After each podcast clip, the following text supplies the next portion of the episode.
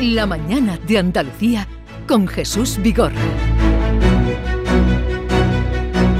Y como les habíamos anunciado esta mañana, vamos a hablar con Ángel Gavilán González, es el director general de Economía y Estadística del Banco de España. Señor Gavilán González, buenos días. Buenos días, Jesús.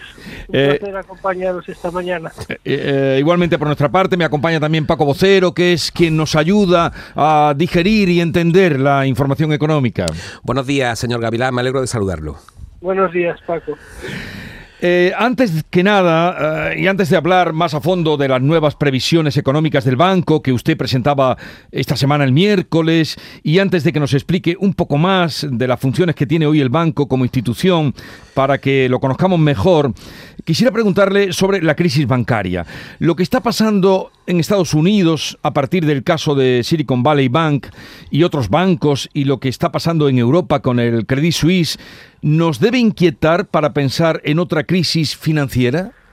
Bien, Jesús, esto como, como ha venido mencionando las autoridades bancarias europeas, eh, en la EVA, em, la- el Banco Central Europeo, la presidenta Lagarde, el propio gobernador del Banco de España, el sistema bancario europeo y el español en particular son sistemas bancarios que han mostrado ya una extraordinaria capacidad de resistencia, que tienen unos niveles de, de capital y de liquidez eh, resistentes, que los estamos monitorizando de forma continua, en el caso del Banco de España, a través del informe de estabilidad financiera, las memorias de supervisión, y en ese sentido, pues eh, estamos tranquilos de, eh, de, de la solidez y, de la capacidad de resistencia de nuestro sistema bancario, como también del sistema bancario europeo.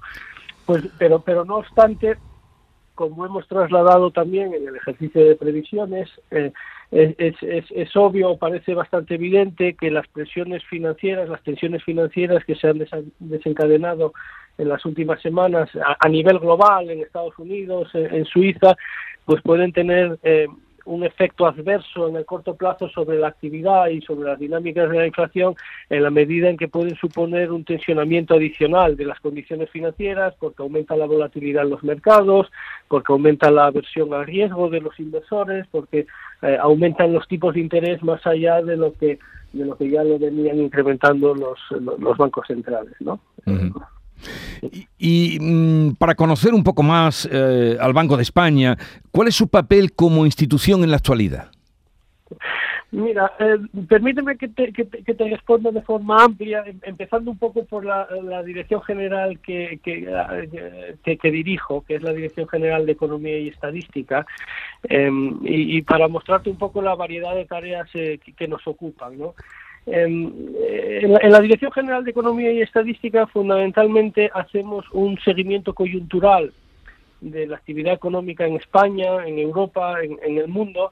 Y por seguimiento coyuntural de la actividad económica quiero decir que miramos lo que pasa en los mercados financieros, miramos las, las dinámicas de crecimiento. Por ejemplo, hoy el INE ha publicado eh, los datos del cuarto trimestre de crecimiento del PIB, pues los estudiamos en profundidad, eh, las entradas de turistas, la producción industrial, las dinámicas de consumo y de producción en, la economía, y con todo ello hacemos las, las, las, las proyecciones macroeconómicas de forma trimestral. Esa es una, una tarea. Otra tarea es valorar, más allá del seguimiento coyuntural del día a día, de qué pasa mes a mes, miramos las dinámicas estructurales y los principales retos estructurales de la economía española a futuro, en, en- en los próximos años. Cómo está la sostenibilidad de las cuentas públicas, eh, qué perspectivas hay en el mercado de trabajo, cuál es la- la- el, el funcionamiento previsto para el sistema de pensiones, la productividad de la economía española, nuestras debilidades exteriores en términos de cuenta corriente, la transición al cambio climático. Y todo esto lo hacemos porque en, en la ley de autonomía del Banco de España de, de 1994, pues una de las tareas que se nos ha asignado es es la de asesorar al gobierno en temas estructurales y de, y, y de, y de eh, política económica, ¿no? Y Ujú. para ello tenemos que hacer este seguimiento tanto de la del día a día como de con, con un poco luces más largas de los retos estructurales de la economía española. Y luego, con un carácter más internacional, cada seis semanas se produce un Consejo de Gobierno del Banco Central Europeo y, el Banco de España, como parte del eurosistema, eh, asiste a estas reuniones, el gobernador es miembro del Consejo de Gobierno del Banco Central Europeo, yo, yo lo acompaño en las reuniones y ahí es donde se deciden estas reuniones cada seis semanas si se suben o no los tipos de interés, qué medidas se, se, adoptan en términos del balance del Banco Central Europeo, en términos de la provisión de la liquidez a las instituciones financieras, y para eso tenemos que tener esta visión tanto del corto plazo de la economía española, la economía europea, como del largo plazo. ¿no? Pues vamos ya eh, a preguntar o a saber eh, su opinión sobre tema de actualidad eh, económica. Paco, adelante. Sí, señor Gavilán, buenos días. Acabamos de conocer que el INE ha confirmado el crecimiento de la economía española en el 5,5%, algo que estaba prácticamente previsto con el dato adelantado, pero no parecía que hubiera mucha variación del dato adelantado ya a la confirmación, ¿no? No, no, bueno, pues tenemos que, analizar en detalle la, la, publicación de, de, los datos del INE de hoy, más allá de la confirmación del crecimiento del 5,5 en eh, en, en, 2022 y de la tasa de crecimiento intertrimestral del 0,2% en el cuarto trimestre, nosotros indagamos en todos los detalles que, que, publica el INE y miramos también la composición del crecimiento. Uh -huh. ¿Qué, qué, qué, ha crecido? El consumo de los hogares, la inversión, ¿qué, qué han hecho las exportaciones, las importaciones. Entonces esto, bueno, pues nos lleva un poco más de tiempo procesarlo. En este sentido, mira, es, es importante destacar eh, y esto estaba en, en, nuestras previsiones, en términos de crecimiento teníamos dos mensajes. ¿no? Eh, un, un, primer mensaje relativamente positivo era, mira, la actividad económica en los últimos trimestres, a pesar de que se ha desacelerado, porque estamos creciendo a tasas del 0,2% intertrimestral, uh -huh. nos ha sorprendido al alza. Eh, se, se, está comportando algo mejor de lo que nosotros esperábamos. ¿no? Y eso lo podemos visualizar de forma muy evidente, por ejemplo, en el mercado de trabajo, donde, donde, donde el ritmo de creación de empleo está siendo muy dinámico, ¿no? muy dinámico en una coyuntura todavía muy, muy compleja. Eh, y, y, y, y, como parte de esta sorpresa, revisamos nuestras predicciones de crecimiento al alza. ¿no? Pero no obstante, cuando indagamos en los datos y cuando vemos la descomposición de este, de este crecimiento, nos damos cuenta que a pesar de que la economía crece y crece poco, eh, aunque sea más de lo que esperábamos, notamos un síntomas de debilidad en el consumo de los hogares y síntomas de debilidad en la inversión. ¿Y de dónde vienen estos síntomas de debilidad? Pues yo creo que que vosotros y todos nuestros oyentes, yo creo que to, to, to, toda la población española es perfectamente consciente de ello. En, en, los últimos trimestres, todos los hogares españoles hemos venido sufriendo una pérdida de poder adquisitivo, que en términos acumulados es muy importante y eso lastra nuestra capacidad de consumir. Y al mismo tiempo, las condiciones financieras, los tipos de interés se han ido elevando y eso hace que los hogares, las empresas eh, tengan unas cargas financieras mayores y, tengan, se enfrenten a unos costes eh, de crediticios mayores a la, a la, hora de pedir nuevos créditos, ¿no? Y esto limita el, consumo, la inversión en vivienda, la inversión empresarial, y esto se está viendo en los datos, y en ese sentido, el segundo mensaje de nuestras previsiones, que es un poco menos constructivo, es que de cara a, 2000, a 2024 creemos que estos factores de debilidad seguirán actuando en la, en, en la, actividad y por eso revisamos un poco a la baja el crecimiento del 24. Muy bien. Eh, pues precisamente hablamos de poder adquisitivo y yo le quería preguntar sobre la inflación y, esa previsión de evolución, porque la sitúan ustedes en el 3,7, aunque la subyacente queda en, en el 3,9 para este año.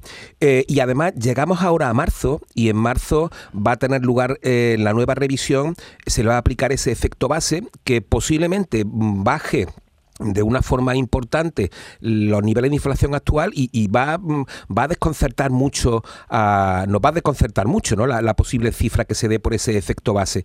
¿Qué, qué nos puede explicar al respecto? Bueno, pues pues confío en, poder aclararos eh, esta, esta posible confusión, que efectivamente vamos a ver volatilidad en las cifras de inflación, entonces permítanme que, que, que, que, os lo explique, ¿no?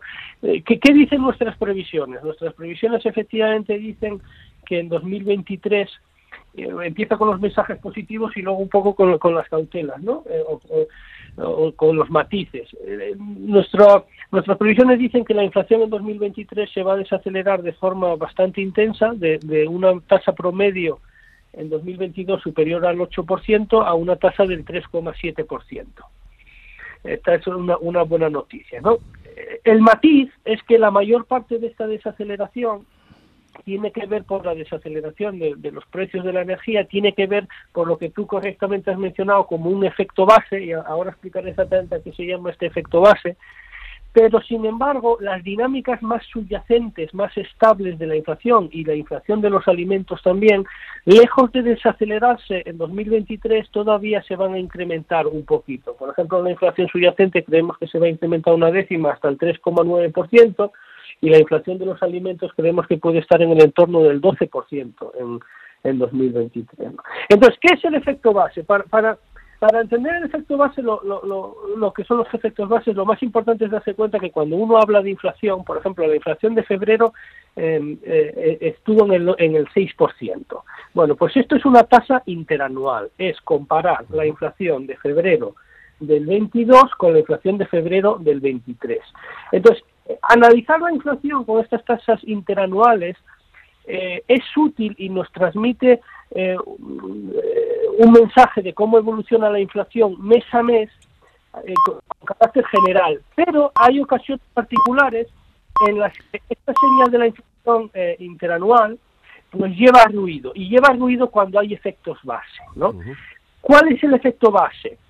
Pues em, eh, fijaros, en la, la, inflación de febrero fue un 6%. Nosotros creemos que la inflación de marzo puede ser en el entorno del 3-4%, o sea, una desaceleración muy importante de la inflación en marzo de este año. ¿Quiere esto decir que los precios que todos vemos en el supermercado, que todos vemos en, bueno, en, los bares, en los restaurantes, en, los servicios que consumimos, se han desacelerado mucho entre febrero y marzo? No, seguramente no se han desacelerado nada si miramos la tasa intermensual. Sin embargo, la tasa interanual sí se desacelera. ¿Por qué?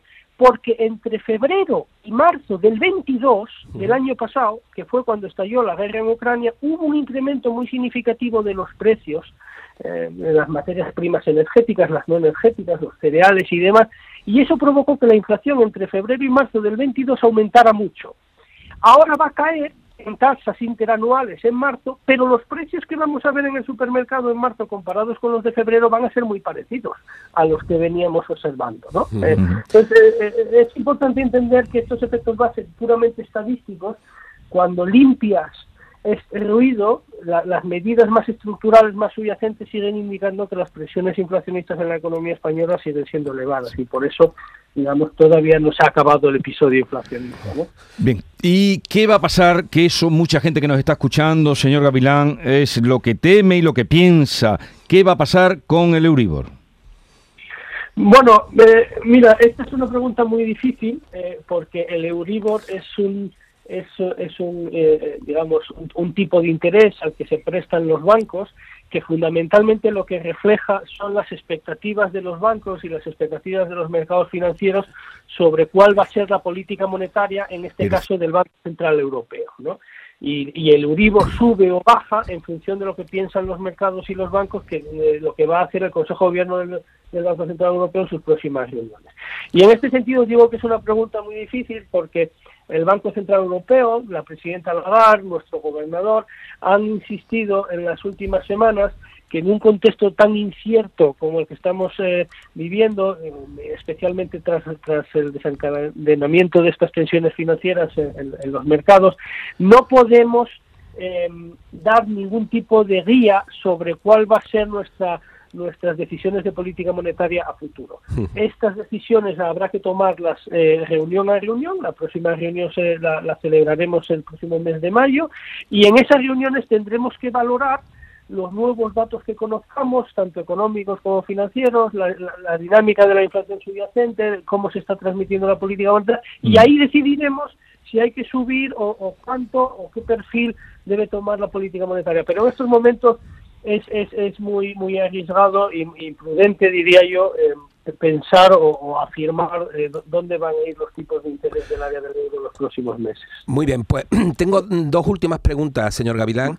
Eh, la primera, muy, muy de actualidad, con la reunión del Eurogrupo y, em, y la Unión Bancaria Europea. Precisamente fue la subgobernadora Margarita Delgado que comentó hace unos días la necesidad de, de ya de ir cerrando el Fondo de Garantía de Depósito Europeo precisamente para culminar la Unión Bancaria Europea. ¿Qué opina al respecto?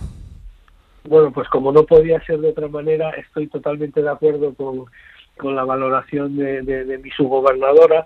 Eh, a ver, es algo que, en el Banco de España hemos venido insistiendo en los últimos años, diría yo, ¿no? Eh, eh, en, el área del euro somos una unión monetaria donde hay una política monetaria única, donde hay una supervisión bancaria única, pero para funcionar de forma completamente integrada tenemos que avanzar todavía en el desarrollo de nuestro marco institucional y esto significa avanzar en la unión bancaria, eh, el fondo de garantía de depósitos único. También pedimos avanzar en la unión del mercado de capitales de forma que las empresas a nivel europeo se puedan financiar todas de la misma de, la misma manera eh, que, no haya eh, episodios o riesgos de fragmentación ni para los bancos ni para las empresas entre los distintos países de Europa y ahí hay que avanzar todavía mucho en términos de, regulación.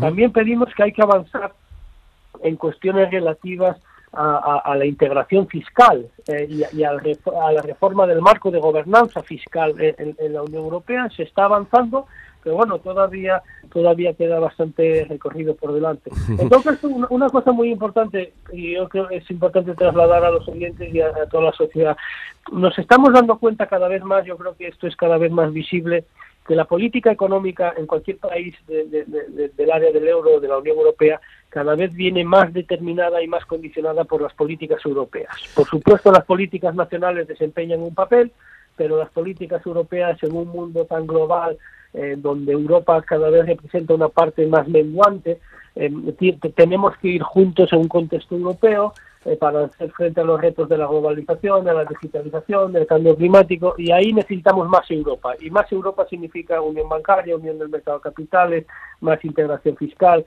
Eh, pues, tenemos desarrollo por delante, pero, pero vamos en la buena dirección. Sí, pues mm, para finalizar quería preguntarle, y más al hilo de los datos de, de ayer de Eurostat, que eh, nos hablaba de una reducción de, nuestra media de PIB per cápita en, en, relación a la media europea. Nos hablaba de una, de una caída del 93 al 87 en el periodo 17-22, parece una, una caída muy importante, y da pie para preguntarle, bueno, ¿cuándo eh, creen ustedes que vamos a recuperar al menos la economía española a los niveles prepandemia de una forma más o menos estable?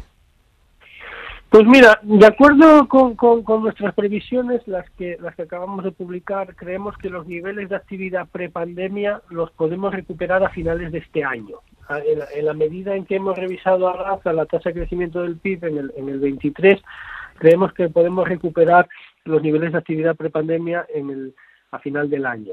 Pero tenemos que ser más ambiciosos. Eso tampoco debería, no deberíamos ser autocomplacientes. Eso no debería ser suficiente porque otros países miembros del área del euro ya están por encima de los niveles prepandemia.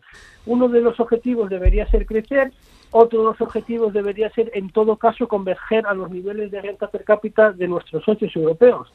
y, y lo cierto es que prácticamente desde 2008 el proceso de convergencia que habíamos iniciado en la década de los 80 del siglo pasado, que se había acelerado en los 90 y, a, comienzos de los 2000, se ha frenado. No estamos convergiendo a los, a los países más ricos del área del euro. Y es por eso, y esto es un tema central en el informe anual que publicaremos en, en, mayo, eh, es por eso que tenemos que hacer todavía un amplio abanico de reformas estructurales que nos permitan converger. No se converge porque sí, se converge porque modificamos nuestro marco institucional, porque modificamos nuestra estructura productiva para, para, para, para, para crecer, para converger tienes que crecer más que tus socios, ¿no? Entonces tienes que hacer algo mejor. Y, es un reto que tenemos por delante y no deberíamos ser complacientes. Estamos hablando con Ángel Gavilán, director general de Economía y Estadística del Banco de España. Una cosa más, el Banco Central Europeo ha pedido a los grandes bancos datos constantes para evitar sustos, eso ha dicho. ¿Ustedes desde el Banco de España están monitorizando la retirada de depósitos en España? Bueno, nosotros en el Banco de España monitorizamos a los bancos españoles de forma continua. Eh, eh, no, no, no, solo con este episodio de tensiones financieras recientes, y lo hacemos no solo eh, como, como supervisor nacional, sino también integrados en el mecanismo único de supervisión, que es, eh, es, la entidad que a nivel del área del euro gestiona la supervisión de los bancos. Entonces tenemos los datos de nuestras entidades, las supervisamos de forma continua y, y rigurosa y en ese sentido pues es eh, como se suele decir en inglés, business as usual, ¿no? Estamos eh, operando con, normalidad. Pero no hay que preocupación por esa parte. bueno, eso, siempre estamos monitorizando estas cosas y la evolución, pero por el momento no percibimos ninguna señal eh, de alarma. Algo más. Pues sí, señor Gavilán. Ahora sí que voy a finalizar. Em, y es un poco la, perspectiva sobre la, deuda. Hay muchísimas voces que advierten de la evolución inquietante que tenemos con, con la deuda, el déficit y la deuda. Eh, ¿Cuál es su opinión al respecto sobre las previsiones que del pasado miércoles? Sí, no, este es un tema evidentemente importante y tiene, de nuevo, una dimensión de corto plazo coyuntural y una dimensión estructural más de largo plazo. En, la dimensión coyuntural, eh, en, nuestras últimas previsiones situábamos el déficit de la economía española en, en 2022, que se publicará a finales de, este, en las próximas semanas, se publicará la cifra oficial. Nuestra estimación sitúa el déficit en el 4,6%, eh, que es una reducción importante con respecto del déficit que tuvimos a finales del, del, 21, que fue cercano al 7%. Entonces, esa es una buena señal positiva, se reduce el déficit público. No obstante, el segundo mensaje, de nuevo, siempre hay un matiz, siempre hay una cautela. El siguiente mensaje es que desde, desde nuestro punto de vista, con nuestro, con nuestro mejor análisis y proyecciones, pensamos que el déficit dentro de dos años, si ahora se va a situar en el 4,6%, dentro de dos años todavía se va a situar en el 4,4%. O sea, todavía se va a situar en niveles muy elevados y la deuda pública todavía va, se va a mantener por encima del, del, 100%, más cerca del 110 que del 100%. ¿no? Y en ese sentido eh, hemos venido eh, avisando o, o digamos, eh, eh, publicando los, en nuestros últimos informes que es necesario que la economía española aborde con ambición un proceso de, reforzar la sostenibilidad de las cuentas públicas y eso pasa por una revisión integral de los ingresos y de los gastos de forma que podamos reducir nuestros desequilibrios. Porque puede ser que eh, esto sigue siendo una de las principales fuentes de vulnerabilidad de la economía, su, extraordinario desequilibrio en, las cuentas públicas. Ángel Gavilán González, director general de Economía y Estadística del Banco de España, gracias por habernos atendido, por los datos que nos ha dado, la información que nos ha facilitado. Un saludo desde Andalucía y buenos días. Pues muchas gracias, un placer. Adiós, buenos días, eh, señor Gavilán. Gracias. Adiós, buenos días.